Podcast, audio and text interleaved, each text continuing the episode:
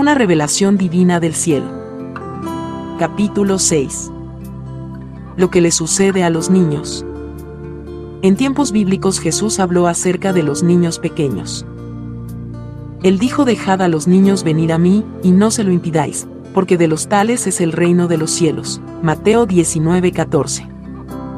Jesús también dijo lo siguiente, de cierto os digo, que si no os volvéis y os hacéis como niños, no entraréis en el reino de los cielos.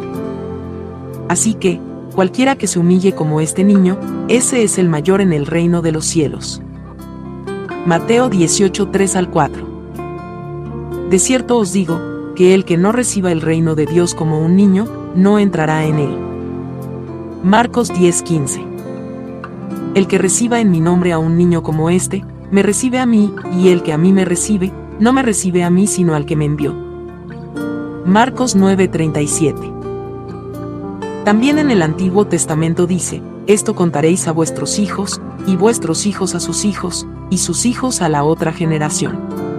Joel 1:3 Esta parte del cielo va a entusiasmar realmente a muchas personas.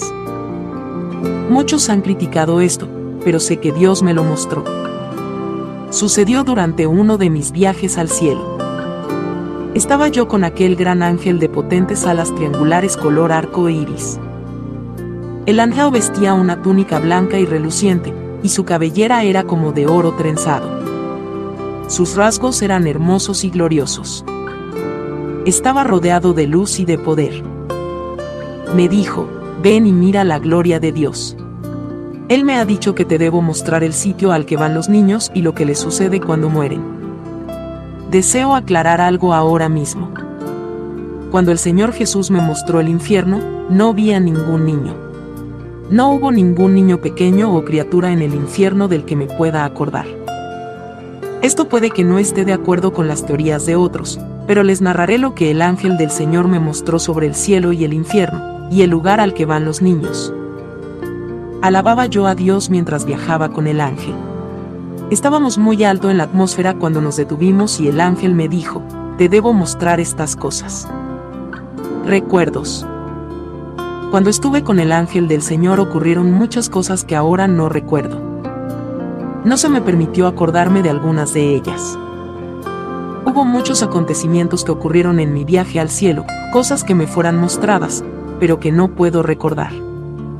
Sin embargo, lo que sí se me permitió recordar es suficiente como para motivarme a narrarles acerca del cielo. Daniel tuvo comprensión total de todas sus visiones y sueños. Con todo, cuando el Señor me tomó al cielo, oh, hermanos, fue tal la gloria y el poder. Sucedían allí cosas que no me fueron explicadas, y solo se me llevó a ciertas regiones del cielo. Para mí, la parte más maravillosa fue la de los bebés y los niños criaturas que no nacieron. Cuando el ángel de Dios me dijo, ven y mira, movió su mano en el aire y apareció la visión de un hospital. Vi a una mujer en la sala de partos que daba a luz una criatura. El ángel del Señor me dijo, ella está teniendo un mal parto. El bebé tiene solo tres meses de edad. Conforme contemplaba yo la escena, aparecieron cerca de su cama dos hermosos ángeles. En sus manos tenían lo que parecía ser una cesta hecha de mármol blanco y perlas. Era la cesta más bella que yo hubiera visto jamás. Se abría por el centro y se cerraba por los lados. Los ángeles alababan a Dios. Yo los podía oír. Cuando la mujer tuvo el aborto espontáneo, el espíritu de la criatura, como un vapor, salió de aquel diminuto bebé. Los ángeles de Dios lo tomaron y lo pusieron en la cesta, cerraron la tapa y alzaron sus manos hacia el cielo. Los ángeles comenzaron a gritar alabanzas al Señor. Lo aclamaban y lo exaltaban como Rey de Reyes y Señor de Señores, Creador de todo lo que hay en el cielo y en la tierra. Gritaban, a Dios sea la gloria. Al pasar frente a nosotros, volvieron a decir, ven y mira. Regresamos al cielo a través de la puerta. Me pareció que esa era la parte más bella del cielo. Yo no había estado antes en esa zona del cielo, ni pasado por esa entrada. Recuerdo haber acompañado a los ángeles a un determinado lugar del cielo. Yo iba acompañada del ángel que me había estado escoltando. Subimos tan alto que pude ver de nuevo el trono y oír los gritos y las alabanzas a Dios. Esta vez parecía que nos acercábamos por el lado izquierdo del trono. Recuerdo haber pasado por allí y haber pensado, Dios, qué hermoso eres. Qué maravilloso eres. Las fuertes alabanzas a Dios y las glorias y los gritos se escuchaban por todas partes. En realidad las sagradas escrituras hablan mucho de los ángeles. He aquí algunos ejemplos. Bendecida a Jehová, vosotros sus ángeles, poderosos en fortaleza, que ejecutáis su palabra, obedeciendo a la voz de su precepto. Salmo 103, 20. El ángel de Jehová acampa alrededor de los que le temen, y los defiende. Salmo 34, 7. Y hubo un gran terremoto, porque un ángel del Señor, descendiendo del cielo y llegando, removió la piedra, y se sentó sobre ella. Mateo 28, 2 al 3. Su aspecto era como un relámpago, y su vestido blanco como la nieve. Jesús habló de ser llevados al cielo por los ángeles. Aconteció que murió el mendigo, y fue llevado por los ángeles al seno de Abraham, y murió también el rico, y fue sepultado. Lucas 16:22 Ángeles de Dios. Hay muchas referencias a los ángeles en la palabra del Señor. Pensé, precisamente, en cómo su palabra comprueba las cosas una y otra vez. No obstante, cuando se le da una revelación a alguien, esta solo sirve para arrojar más luz sobre el asunto. Mi llamamiento primario en Dios es en la esfera de sueños, visiones y revelaciones. Mi testimonio es que yo soy solo una sierva del Señor y me fascina contar esta historia acerca de los niños. Oh, la gloria que vimos y las voces de alabanza que oímos. Alrededor del trono había relámpagos, truenos y un arco iris. Había una imagen de un hombre dentro de la nube de gloria que cubría el trono. Los ángeles colocaron ante el trono la cesta que llevaban y se inclinaron. Alzaron la punta de sus alas. Gritos de gloria. Y aleluya. Y alabado sea Dios. Resonaron por todo el cielo. Otra vez parecía que nos hallábamos en un enorme anfiteatro. Los grandes ángeles tocaron las trompetas como si estuvieran anunciando algo. Ahora bien, no vi a Dios, aunque sí vi la semejanza de Dios lo mismo que lo hizo Moisés, ver Éxodo 33 17 al 23. Entonces vi una mano abrir la cesta. Estoy segura de que era la imagen de la mano de Dios, amados hermanos, les digo que si solamente pudieran ver la gloria y el poder de Dios tal como Él me los reveló. Su poder fue tan deslumbrante, hermoso y maravilloso. Vi la mano salir de la nube y abrir la cesta sacó el almita de la cesta y la puso en el altar. Entonces vi manos empezar a trabajar en esa almita. Cuando se completó la faena, empezó a aparecer la forma más bella y perfecta de humano. Esta siguió desarrollándose hasta que se tornó en el joven más apuesto que yo haya visto jamás. En el cuidado de Dios. No hay ningún defecto o ninguna señal de pecado en el cielo vino a mi mente la porción bíblica sobre la creación de Adán. Entonces el Señor dijo, no hay imperfecciones aquí.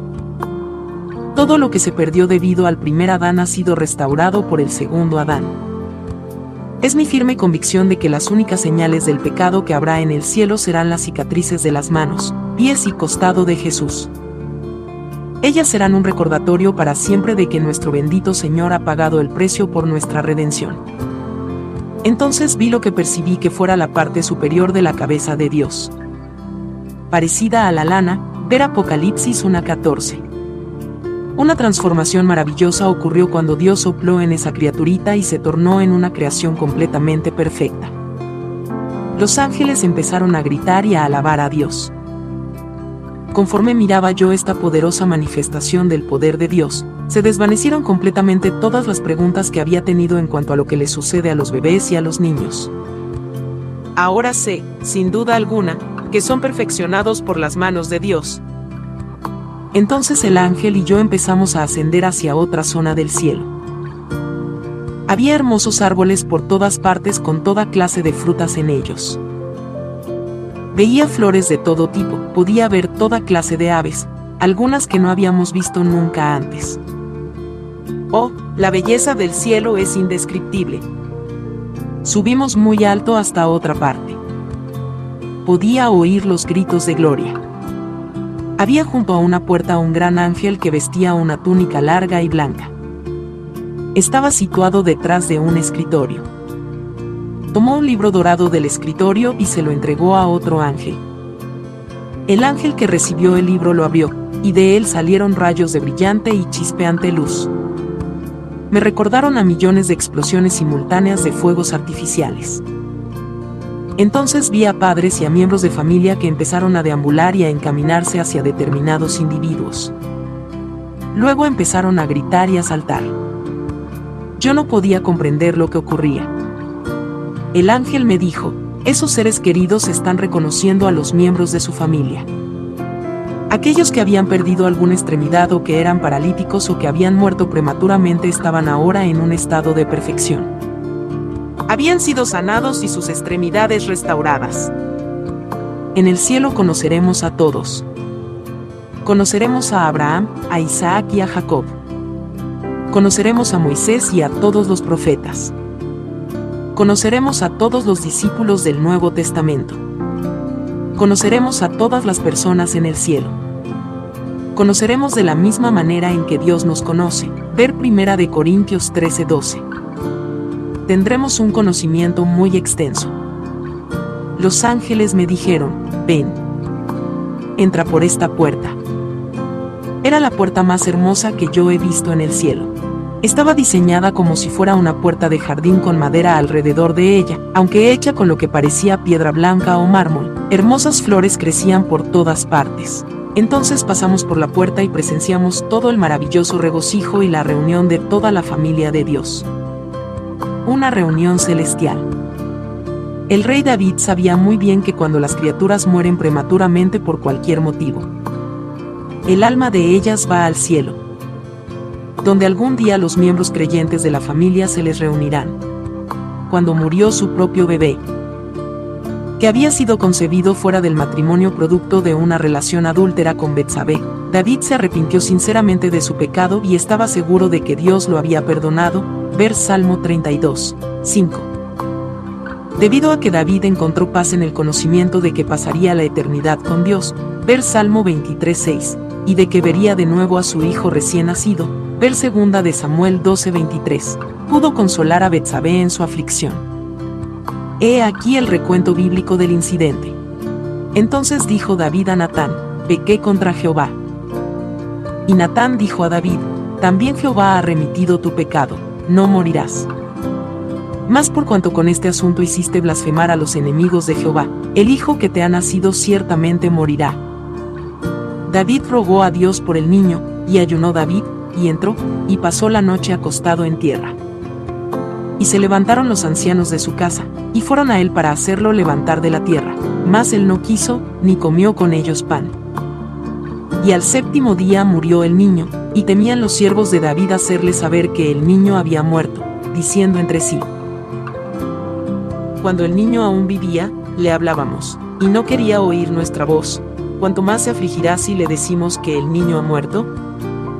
David, viendo a sus siervos hablar entre sí, entendió que el niño había muerto, por lo que dijo David a sus siervos, ¿ha muerto el niño? Y ellos respondieron, ha muerto. Entonces David se levantó de la tierra, y se lavó y se ungió, y cambió sus ropas, y entró a la casa de Jehová, y adoró. Después vino a su casa, y pidió, y le pusieron pan, y comió. Y le dijeron sus siervos, ¿qué es esto que has hecho? Por el niño, viviendo aún, ayunabas y llorabas, y muerto él, te levantaste y comiste pan. Y él respondió, viviendo aún el niño, yo ayunaba y lloraba, diciendo, ¿quién sabe si Dios tendrá compasión de mí y vivirá el niño? Ahora que ha muerto, ¿para qué he de ayunar?